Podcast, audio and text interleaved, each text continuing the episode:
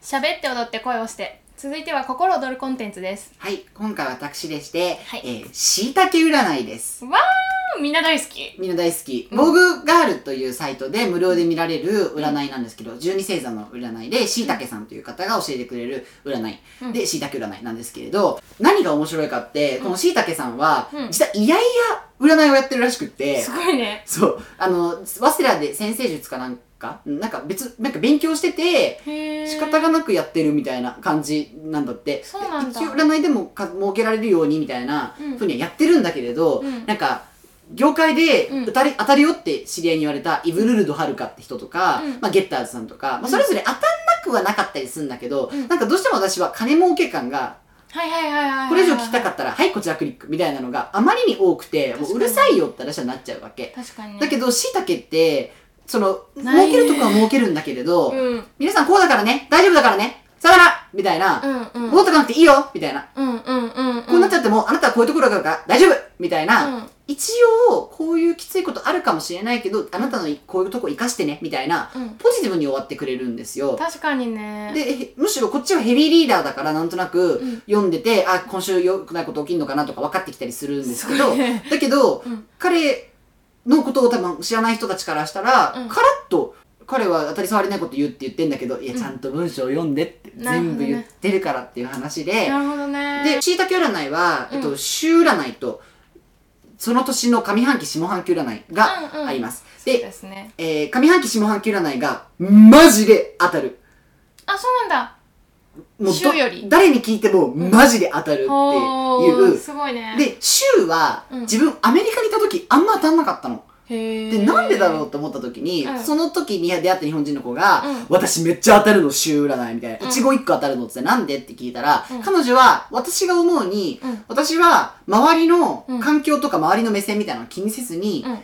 勝手に来ちゃってるから、多分星のもとうを、多分素直に動いちゃってると。なるほどね気分で。うんうんうんだから、当たっていて、確かに周りのクリエイターとかで、自分の力で自分で、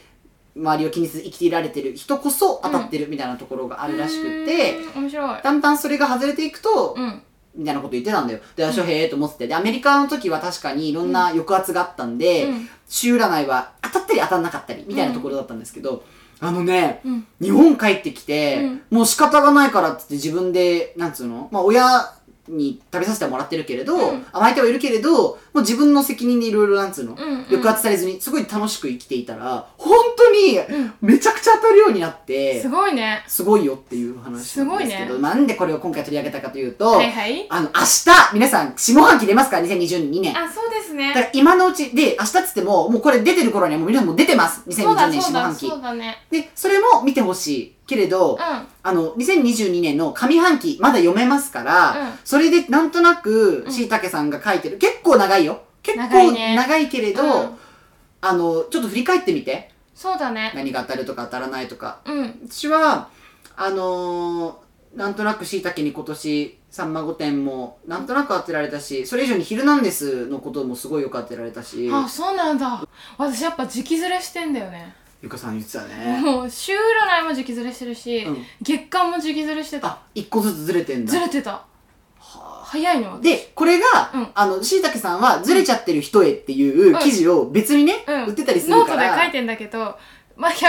円払ってない私がまだそうそうそうだけど、ゆかさんもしいたけ見て、ほうみたいなのあるんでしょあったあったなんか言っていいもちろん。なんかその月間の方だと、うんあの最初に縁の下の力持ちになりますみたいなこと書いてたのうん。で私そのタイプじゃないから全然、うんもうめっちゃ「は?」って思ってたの、うんでそんな人生望んでないしとか思ってたんだけど図らずも人に相談受けて答えて送り出すみたいなのがあの年下の人にも同い年の人にも上の人にもうん何回もあったの、うん。だから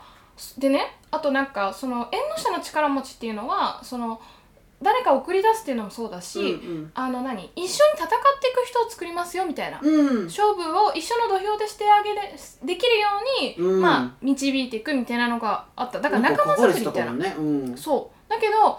その仲間作りもだからこのポッドキャストもまさにそうだまあし、ねバレエの方とかでもそのアンナとかさ、うん。あってなんか結構そういうことだったったのかみたいな、はいは最い初読はんだ時はもうなんかいやちげしと思ってたけど、うん意外と当たっててい。なるほどね。びっくりしたうんやっぱ当たるんですよ私、やっぱり、私、お羊座の知り合いすごいいるんだけれど、うんうんお羊座で、めっちゃ似てるって思う人もいれば、うん全然違うって人もいて、でもみんな当たってはいるんですよ。だから、へーやっぱり、いろんな人生があって、当てなきゃいけないからうん、しいたけのその、なんつうの、大雑把な書き方、うん大雑把でもないんだけど、割と。まあ抽象的な書き方だよねは当たり前だって確かにでも他の抽象的な書き方をしてる人たちよりもうさんくさくないっていうか、うん私ねちっこくなくてないねなんか他の人ってなんかこういうこと起きるよ気をつけなみたいな結構マイナス要素が多かったりするんだけどねしいたけ割とそれがなくてないね頑張ってって感じだもんね、うんなんしか頑張る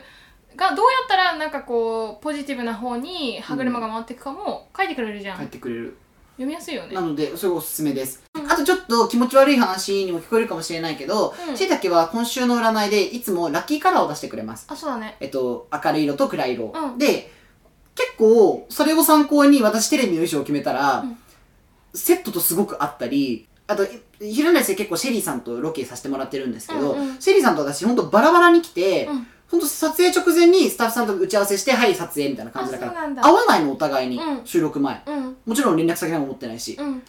だから、マジでそのタイミングで、あれ、色が今回も似てるなってのを、すごいね話すこともないの、シェリーさんと。なるほど結局テレビで見たら、ん合わせたのってぐらい色合いが似てたり結構するんですすよ。ごいねだから、そういう意味でも結構椎茸すごいので、うんまあ人それぞれ、もう本当に好きなように受け取って、好きなように使えばいいんだと思うんだけれど。すごいねなんかまあ生きるヒント的なうん。あとしいたけはすごいポジティブに書いてくれるから嫌なことあってもちゃんと自分でポジティブに変換できるじゃんか、うんそうそうそうだからそういう意味でそのなんかこう、まあ、自己啓発も